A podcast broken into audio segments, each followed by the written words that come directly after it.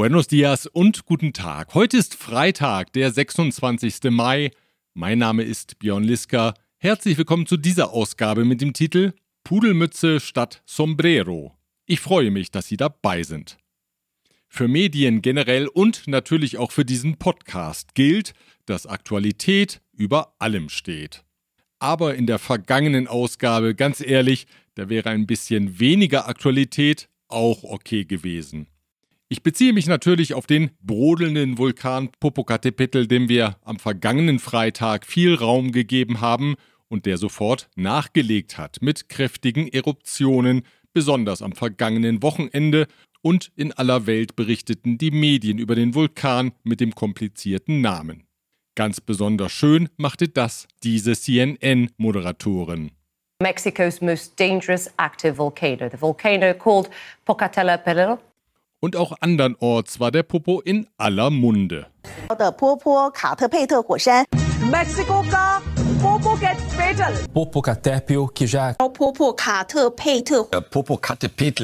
Die Hauptstadtflughäfen Benito Juárez und AIFA mussten zeitweise gesperrt werden. Vor allem in der Nacht zum Sonntag ging im Westen der Stadt Puebla ein heftiger Ascheregen nieder. Die Vulkanwarnstufe wurde angehoben, bei der nächsten Stufe stünden erste Evakuierungen an. Die Poblanos holten ihren Mundschutz aus der Covid-Zeit wieder raus, fegten um die Wette und feierten.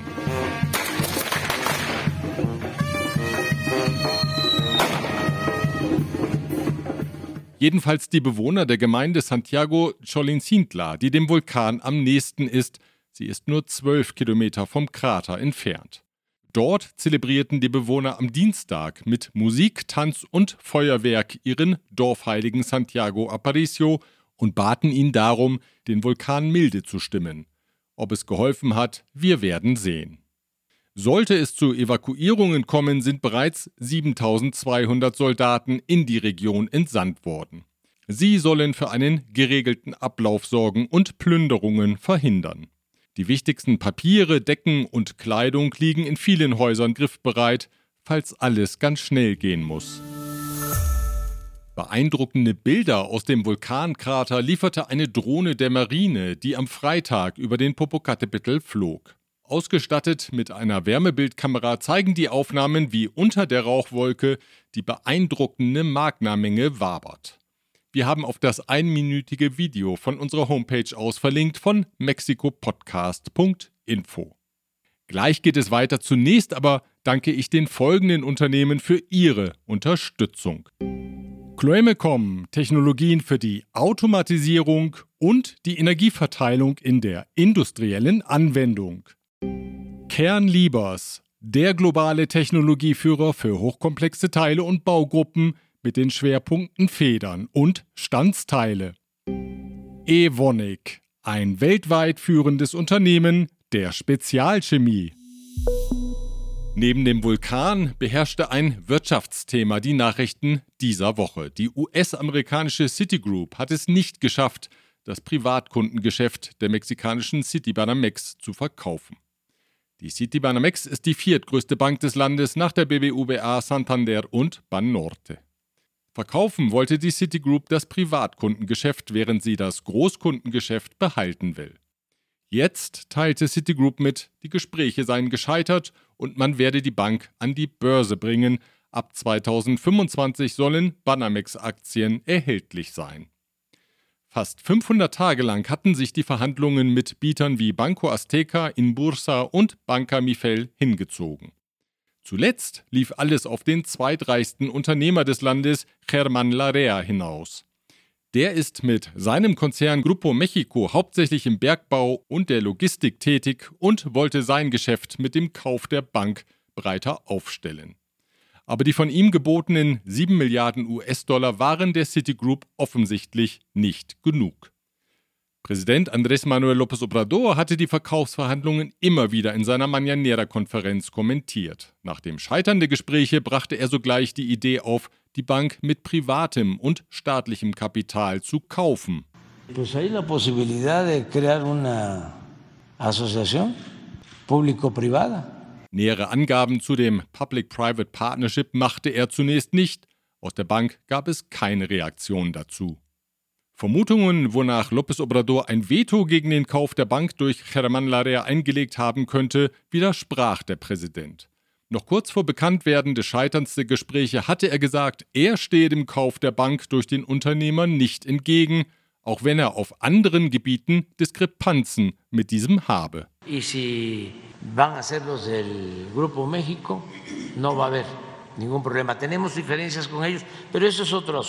Ese es otro cantar. Diskrepanzen hat der Präsident mit Germán Larrea spätestens seitdem der Unternehmer vor den Wahlen 2018 öffentlich dazu aufrief, López Obrador nicht zu wählen. Seitdem kritisiert der Präsident ihn regelmäßig. In dieser Woche erreichte der Zwist eine neue Intensität, als der Präsident per Dekret eine private Bahnstrecke verstaatlichte. Der Abschnitt gehörte zum Schienennetz des Güterzugbetreibers Ferrosur, der Teil der Grupo Mexico ist und verläuft auf 120 Kilometern zwischen Coatzacoalcos und Medias Aguas. Er soll offenbar Teil des Isthmus-Korridors werden, der Bahnstrecke zwischen Coatzacoalcos und Salina Cruz, auf der künftig Güter zwischen dem Golf und dem Pazifik bewegt werden sollen. Betreiber des neuen Logistikkorridors ist das Militär und bewaffnete Marinesoldaten haben die verstaatlichte Strecke denn auch unter ihre Kontrolle genommen. Unter den Augen der Soldaten konnten die Züge von Ferrosur ihren Betrieb zunächst aufrechterhalten. Begründet wurde die Enteignung mit der nationalen Sicherheit und dem Interesse der Nation. Allerdings will Präsident López Obrador nicht von einer Verstaatlichung sprechen. Er sagt, die Regierung habe schlicht die Konzession für den Schienenbetrieb zurückerobert. El fondo es que la concesión te recupera, te rescata vuelve a ser de la nación. Deswegen sei auch keine Entschädigung zu zahlen. Ganz im Gegenteil, wenn Ferrosur weiter Güter auf der Strecke bewegen wolle, dann müsse das Unternehmen dafür Gebühren zahlen. Er hoffe, so López Obrador weiter, dass man mit Grupo Mexico eine Einigung erzielen werde. Geld werde aber nicht fließen, bekräftigte er. Y sí se va a llegar a un acuerdo, espero, pero no es este no es dinero, es este permiso, paso y revisión de concesiones sobre las mismas vías que están en poder de, de Grupo México. Die Drohung, die da durchklingt, die Konzessionen für den Betrieb des gesamten Schienennetzes der Grupo Mexico sollen offenbar auf den Prüfstand kommen. Nach Angaben des Unternehmens beträgt die Gesamtlänge des Schienennetzes von Ferromex gut 11.000 Kilometer.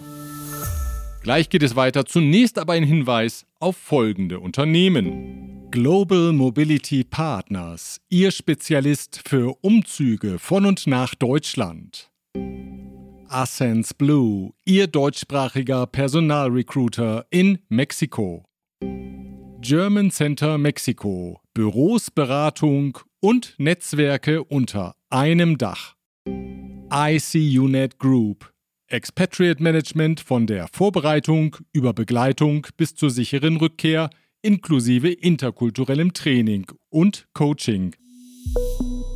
Der für das Thema Menschenrechte zuständige Staatssekretär im Innenministerium Alejandro Encinas ist offenbar Opfer einer Spionagetätigkeit geworden. Das berichtete die New York Times. Demnach wurde das Handy des Politikers mit der Pegasus-Software überwacht, die weltweit von Regierungen und Militärs genutzt wird. Auch die Handys von zwei seiner engen Mitarbeiter wurden demnach infiziert. Encinas ist einer der wenigen in der Regierung, die sich kritisch zur Rolle des mexikanischen Militärs geäußert haben. Da weiß man gar nicht, was man glauben und vermuten soll, aber zum Glück gibt es ja jemanden, der die Nachrichtenlage für uns einzuordnen vermag. No hay que darle importancia a eso. Also gar nicht so wichtig das Ganze. Der Präsident wies dann auch die Theorie zurück, dass das Militär hinter der Aktion stecke. Und überhaupt, so der Präsident, habe es gar keine Spionageabsicht gegeben. No había ninguna intención de espiar a nadie. Pero si lo espiaron. No sé. Schnell rückte der Präsident die regierungskritische Hackerorganisation Guacamaya in den Fokus. Die Guacamaya-Hacker, wir erinnern uns, hatten im vergangenen Jahr geheime Informationen des Militärs an die Öffentlichkeit gespielt. Verschiedene Medien und Zivilorganisationen hatten die Inhalte publiziert. López Obrador mutmaßte jetzt, dass diese Gruppe hinter der Aktion gegen Encinas stehen könnte. Las guacamayas que le sirvieron a Claudio X González y a Carmen Aristegui. ¿Quién está financiando eso? Die Journalistin Carmen Aristegui war unter López Obradors Vorgänger Peña Nieto selbst mit Pegasus-Software überwacht worden, nachdem sie einen Korruptionsskandal des Ex-Präsidenten enthüllt hatte. Sie, ohne jeden Beleg im Kreis der potenziellen Urheber der Spionageaktivität zu verorten, dazu gehört schon eine blühende Fantasie. Die EU will ihre Kooperation mit Lateinamerika stärken. Ein Papier, das El País vorliegt und derzeit in Brüssel beraten wird, sieht kräftige Investitionen und Besuche in der Region vor. Wie berichtet, sieht man in der EU mit Sorge den größer werdenden Einfluss Chinas und Russlands in Lateinamerika. Über das Volumen des Investitionspakets wurde bisher nichts bekannt. El País zufolge will sich allein Spanien mit 9,4 Milliarden Euro daran beteiligen. Unter anderem sei eine engere Kooperation bei Sicherheitsthemen und bei der Forschung geplant. Das EU-Papier betont demnach mehrfach, dass die Kooperation auf Augenhöhe stattfinden müsse, unter gleichberechtigten Partnern. Die Kooperation steht im Kontext des EU-Programms Global Gateway, das ein Gegenentwurf zum chinesischen Programm der neuen Seidenstraße ist. Am 17. und 18. Juli ist in Brüssel ein Dialog zwischen Staats- und Regierungschefs aus der EU und Lateinamerika und der Karibik geplant. Bereits Mitte Juni will Kommissionspräsidentin Ursula von der Leyen Mexiko, Brasilien, Argentinien und Chile besuchen. Gleich geht es weiter. Zunächst aber danke ich folgenden Unternehmen. Protection Dynamica. Ihr deutschsprachiger Versicherungsmakler mit internationaler Erfahrung, seit 67 Jahren vertrauensvoll an der Seite von Privat- und Firmenkunden. Rödel und Partner. Ihre maßgeschneiderte Wirtschaftskanzlei. Von wo besser Isiera. Ihre Anwaltskanzlei mit einem spezialisierten German Desk.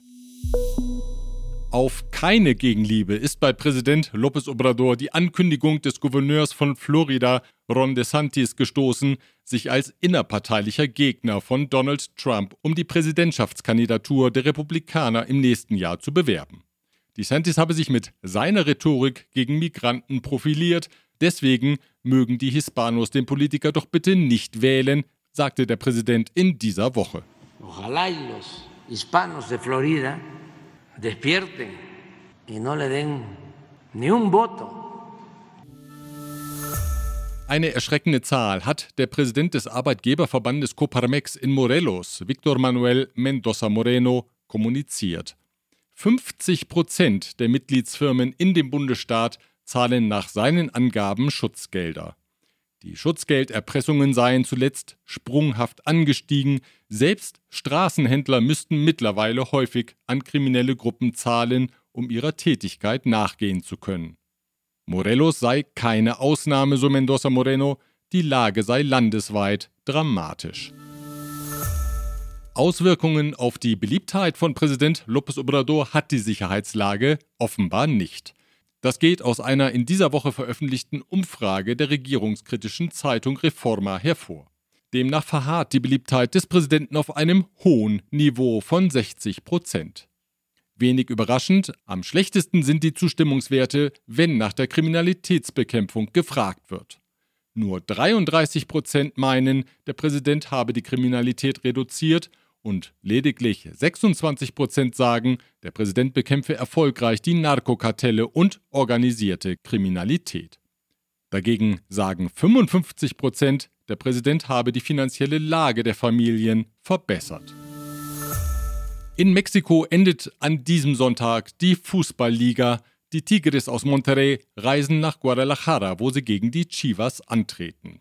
Das Hinspiel am gestrigen Donnerstag war ein müdes 0 zu 0 Gebolze. Das Rückspiel kann nur besser werden. Und wenn der Schiedsrichter nicht immer alles abpfeift, sondern auch mal die Vorteilsregel anwendet, dann kann es vielleicht doch noch ein attraktives Spiel werden. Anpfiff ist um 19.35 Uhr. Übertragen wird das Spiel von Televisa und TV Azteca, das die Partie auch im eigenen YouTube-Kanal zeigt. Ach ja, und dann sind da noch die Frauen des Balletts der Arbeiterwohlfahrt in Rheinau.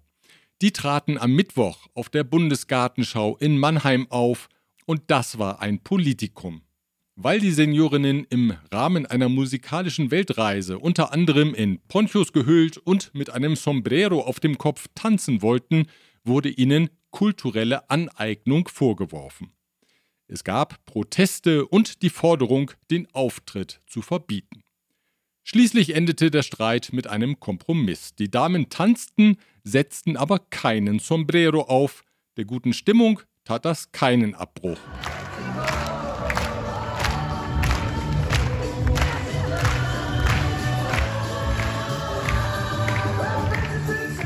Kulturelle Aneignung, weil man einen Sombrero aufsetzt. Das also ist die schöne neue politisch korrekte Welt.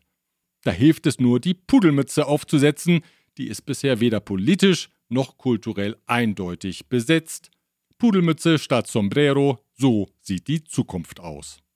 Soweit die Informationen aus Mexiko. Vielen Dank für Ihre Aufmerksamkeit. Wir hören uns wieder am nächsten Freitag, wenn Sie mögen. Bis dahin behalte ich für Sie die Ereignisse und den Vulkan im Blick. Wie hieß der noch gleich? Pocatella Perel. Genau.